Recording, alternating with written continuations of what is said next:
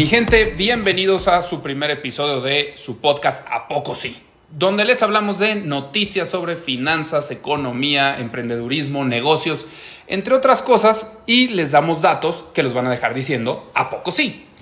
Una vez más, tengo el placer de estar aquí con mi compañero, socio y amigo René Castillo. René, ¿cómo estás? Muchas gracias, mi Charlie. Muy bien, gracias. ¿Tú cómo estás? Todo bien, mi René. Un buen lunes. Empezando un buen lunes con un calor que qué bárbaro.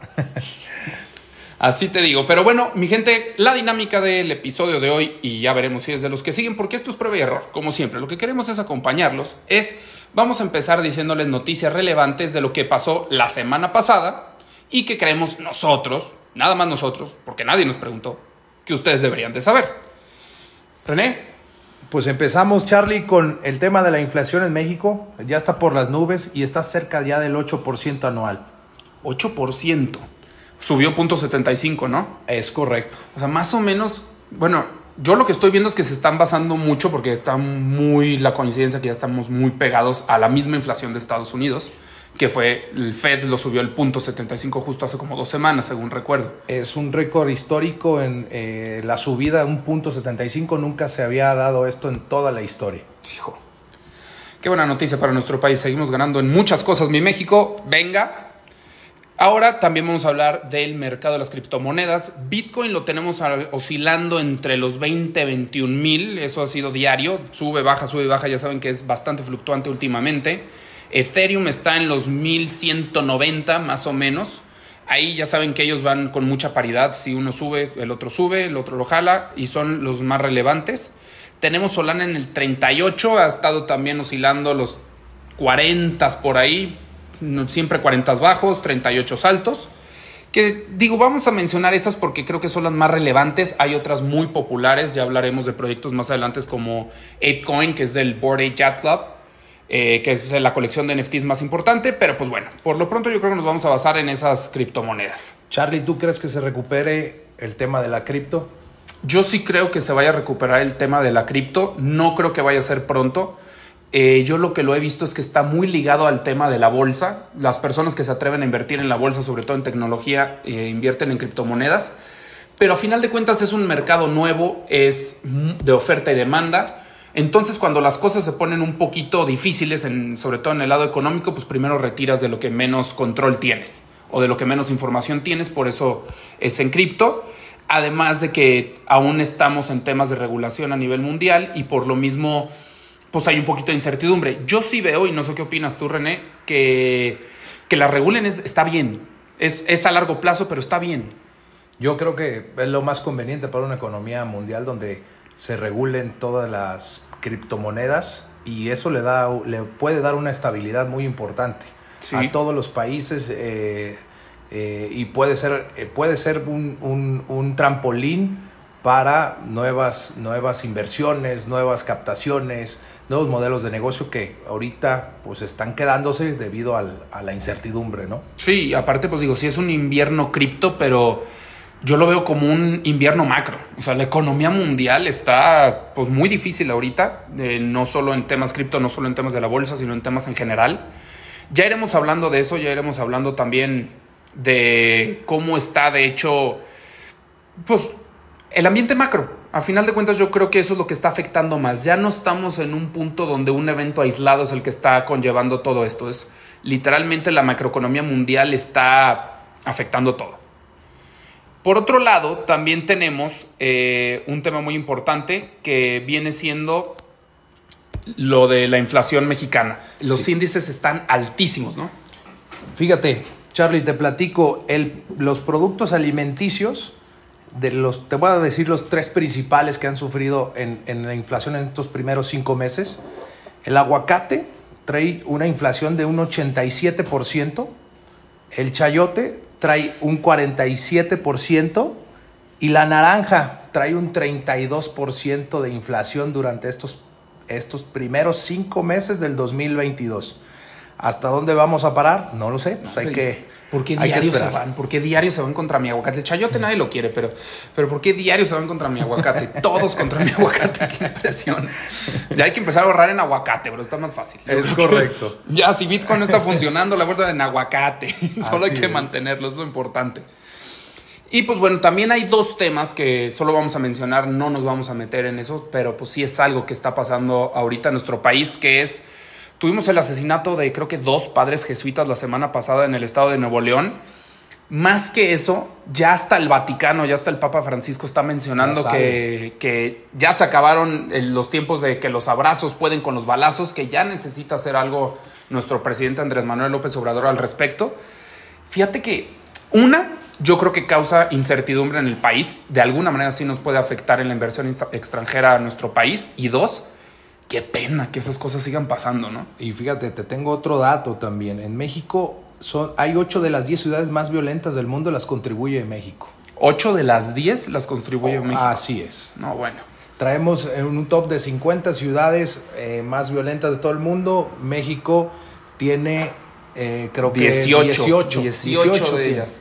O sea, vamos bien, vamos bien. Estamos hablando que tenemos un muy buen alto porcentaje de eso. Estamos hablando casi del 50% son nuestras. Es correcto.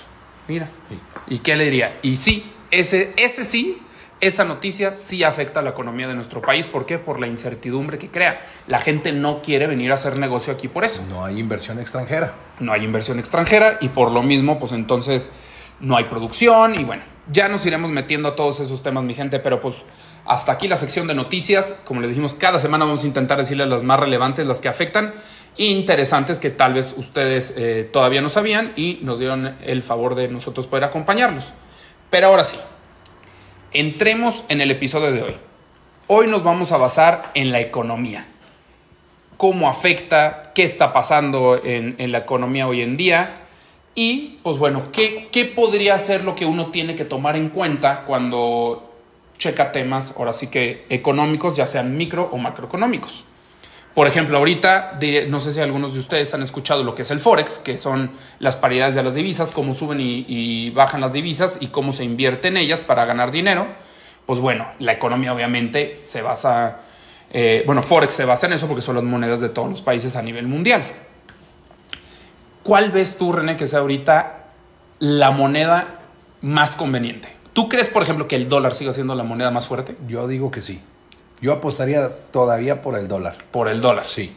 Porque yo veo que ahí los chinos están echándole un chorro de ganas, ¿eh? Le están echando ganas para meterse en el mapa. Sí, pero nosotros como mexicanos, o sea, tenemos que irnos a un, a un este, mercado donde conocemos un poco más, estamos más cerca, Correcto. somos el principal eh, exportador este, para ellos, para Estados Unidos. Entonces, yo no me atrevería a, invertir en una divisa china en el cual puede ser un poco más desconocido.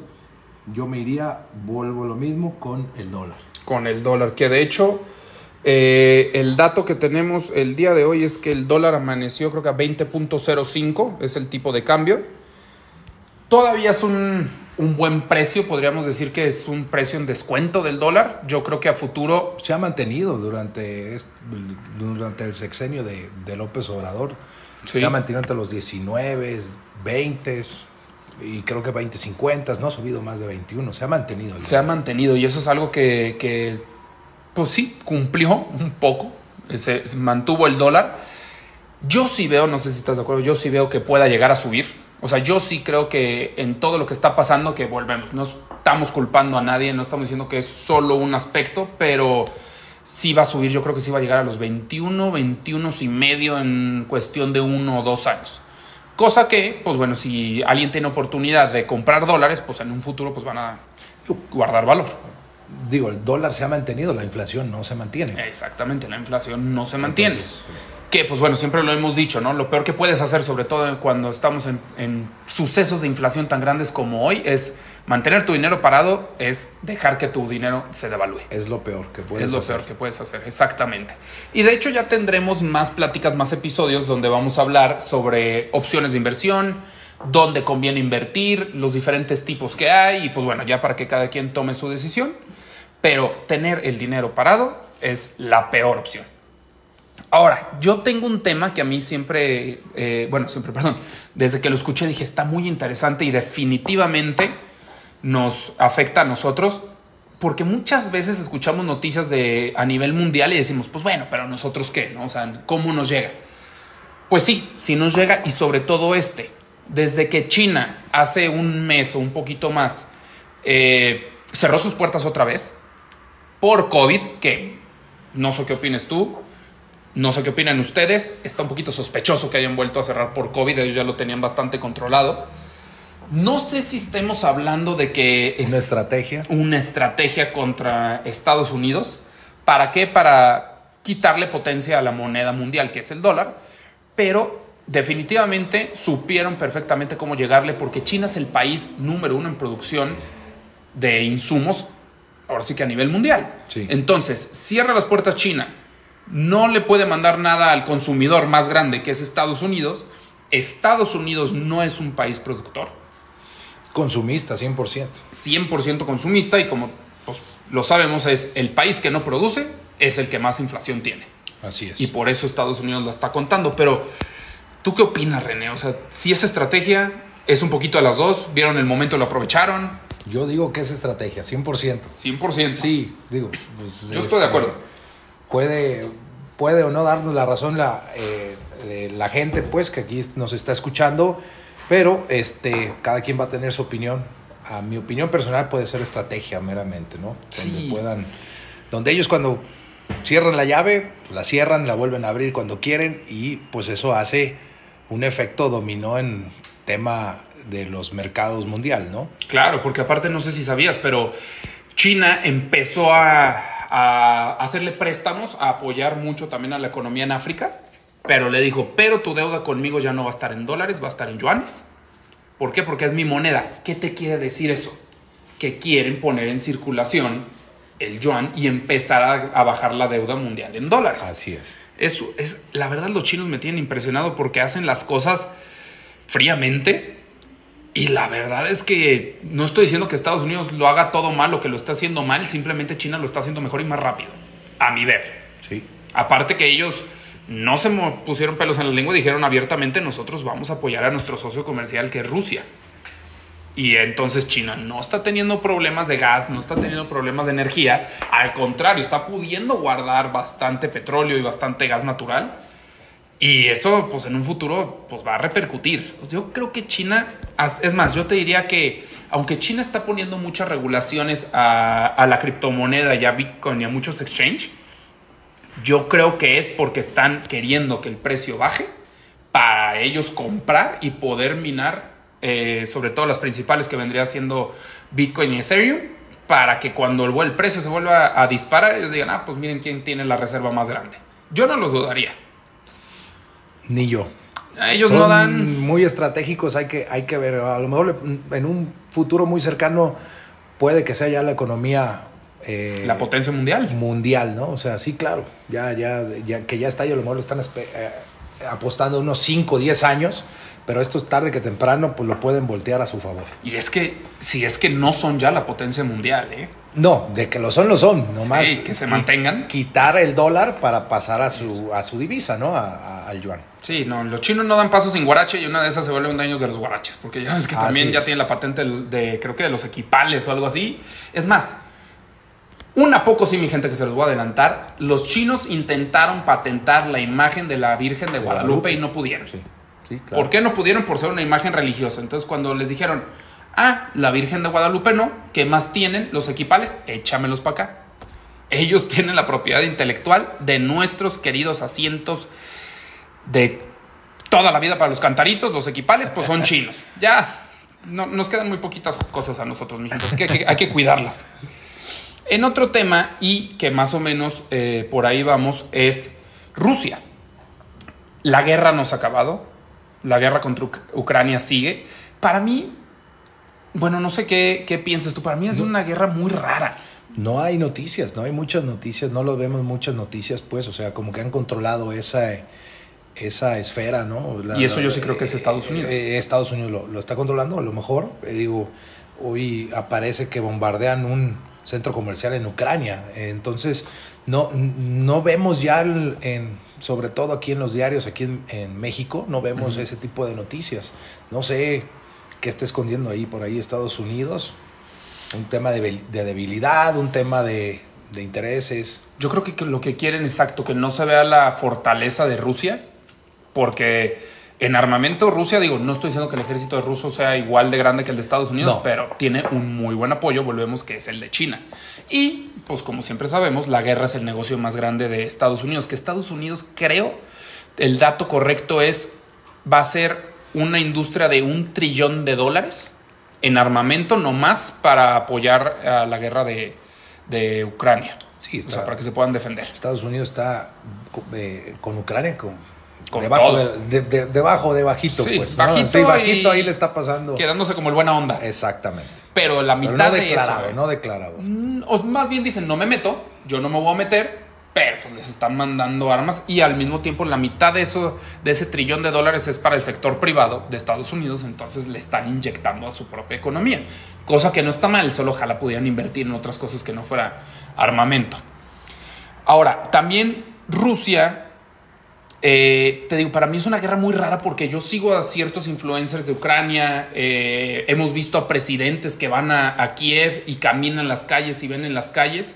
Es como, o sea, yo, o sea, cómo entran y salen y luego de repente ves fotos de los influencers en, el, en un restaurante comiendo y a la siguiente foto que suben es que hay un edificio destruye- destruido y que lo están bombardeando y dices, ay, hijo, pues, pues no sé, no, no, no le entiendo mucho a esta guerra. O sea, sé el fin de esta guerra, pero como que sí lo están atacando, como que no lo están atacando. La verdad es que está medio, medio confuso cómo es la vida de un ucraniano ahorita en su país, ¿no? No estoy diciendo que esté bien, definitivamente cualquier guerra yo creo que está mal, bélica sobre todo, pero sí me saca de onda un poquito, no sé si has visto algo de eso. Ahora no, no sabemos cuándo vaya a terminar esto. No. O sea, ya creí- creímos nosotros que iba a durar eh, un mes máximo, ¿no? Digo, ya tenemos desde inicios de este año y, y- y sigue, ¿no? Te fijas que es como un poquito como el COVID que dijeron, no, pues si sí se lanza la guerra en una semana se los van a echar. Y- luego en un mes, y sí. luego en dos meses, y como hay que nos dijeron, nos encerramos 15 días, luego un mes, luego tres, y dices, y así se van. Así es. Pero no, yo no sabría decirte si es porque en serio Ucrania está resistiendo tanto, o si Rusia se tuvo que frenar un poquito por toda la exposición, o si está haciendo Rusia, ese era el plan, y es un negociazo para ellos, porque están vendiendo gas carísimo a otros lados, están dándole a sus aliados, y Rusia hizo algo muy inteligente. Desde antes, Vladimir Putin hizo dos cosas. Una, cambió muchos de sus activos a Bitcoin. ¿Para qué? Para que cuando les congelaran su SWIFT, para cuando les congelaran cuentas internacionales, entre otras cosas, eso no lo pudieran tocar. Y dos, empezó a comprar demasiado oro. Sabía que se iba a devaluar las monedas y el oro iba a crecer. Pero ahorita ya se devaluó el Bitcoin. ¿Qué haría aquí Vladimir? No importa, ahí lo tiene, el activo ahí está, no se lo han congelado. No quiere decir que lo va a sacar, pero es una reserva. Correcto. Que ahí la tendrá. Con 70% menos. Ahorita. Ahorita. Exactamente.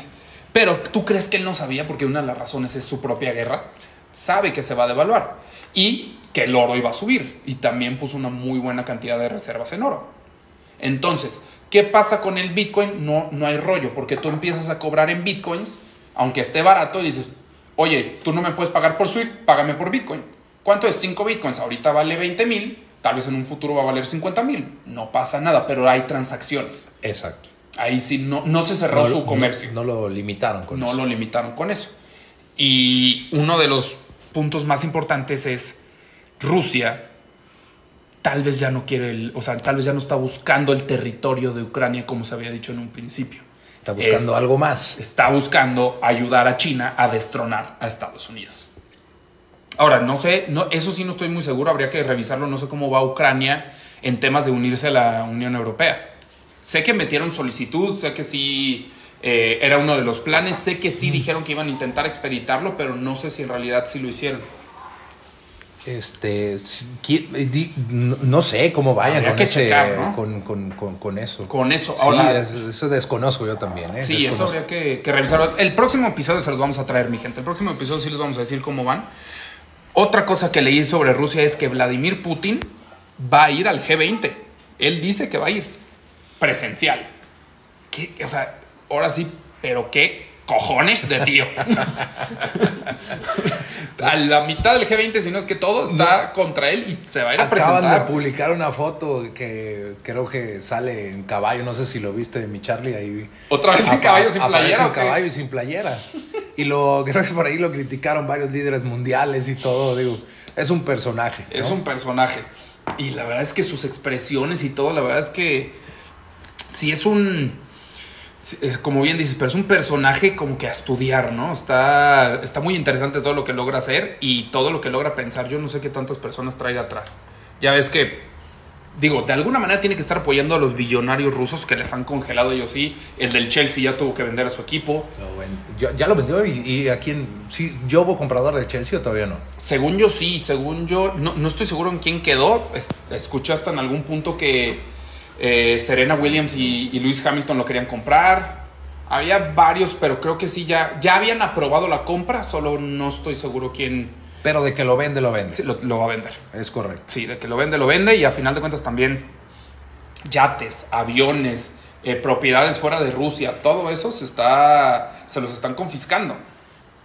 ¿Tú crees que Vladimir Putin no los está apoyando por otro lado?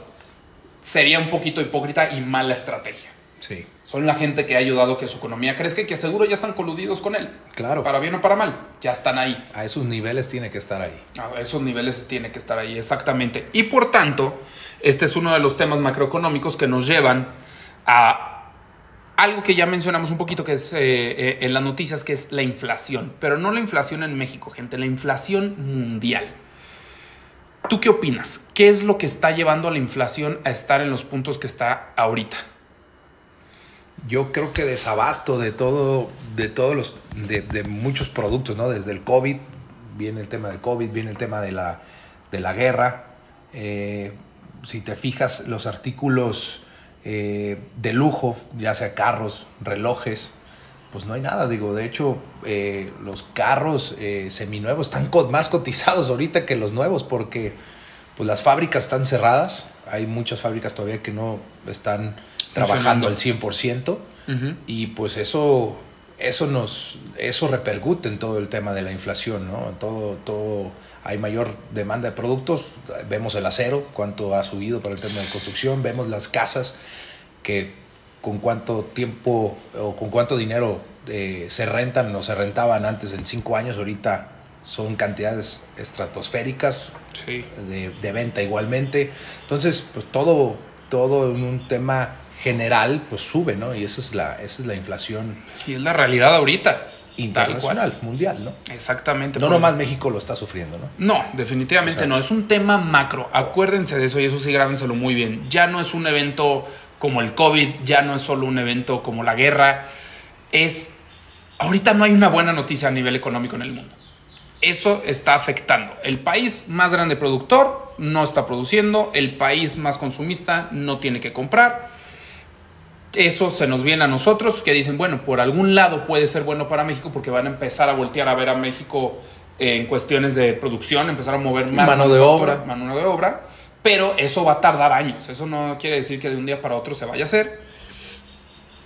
La inflación en Estados Unidos es creo que la más alta en 40 años. Estamos hablando que está entre el 8 y 8.1% ya. A mi ver, no es un número real, está mucho más. El índice de, precios sí, debe de estar maquillado.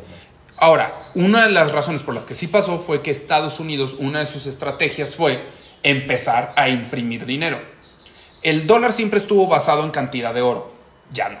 Ya hay mucho más dólar de lo que hay oro. Entonces, eso también genera inflación. Dos, le empezó a regalar dinero a la gente. Está bien, era COVID, no, ellos decidirán por qué hacen sus estrategias, pero eso que también crea que la gente ya no quiere trabajar. Ellos pensaron que lo iban a ver quizás como un segundo ingreso.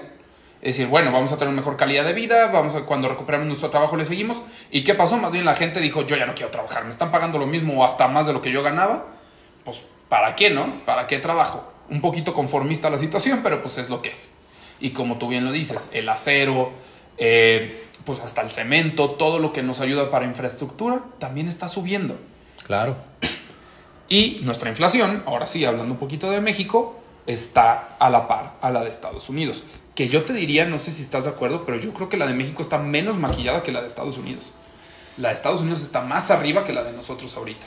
Yo creo que sí, nomás Estados Unidos tiene mucho más reservas que nosotros. O ah, sea, tiene, tiene con qué defenderse. O sea, nosotros no tenemos con qué. Nosotros tenemos que agregarle eh, el tema de la delincuencia a esa inflación. Entonces, esos son cantidades o porcentajes que no se ven en las noticias. Exactamente. Sí. Es el, es el día a día del que viven los empresarios, los emprendedores. Digo, no me dejarán de mentir ustedes, pero pues a esa inflación agréguenle un porcentaje que repercute en la delincuencia para cada uno de nosotros.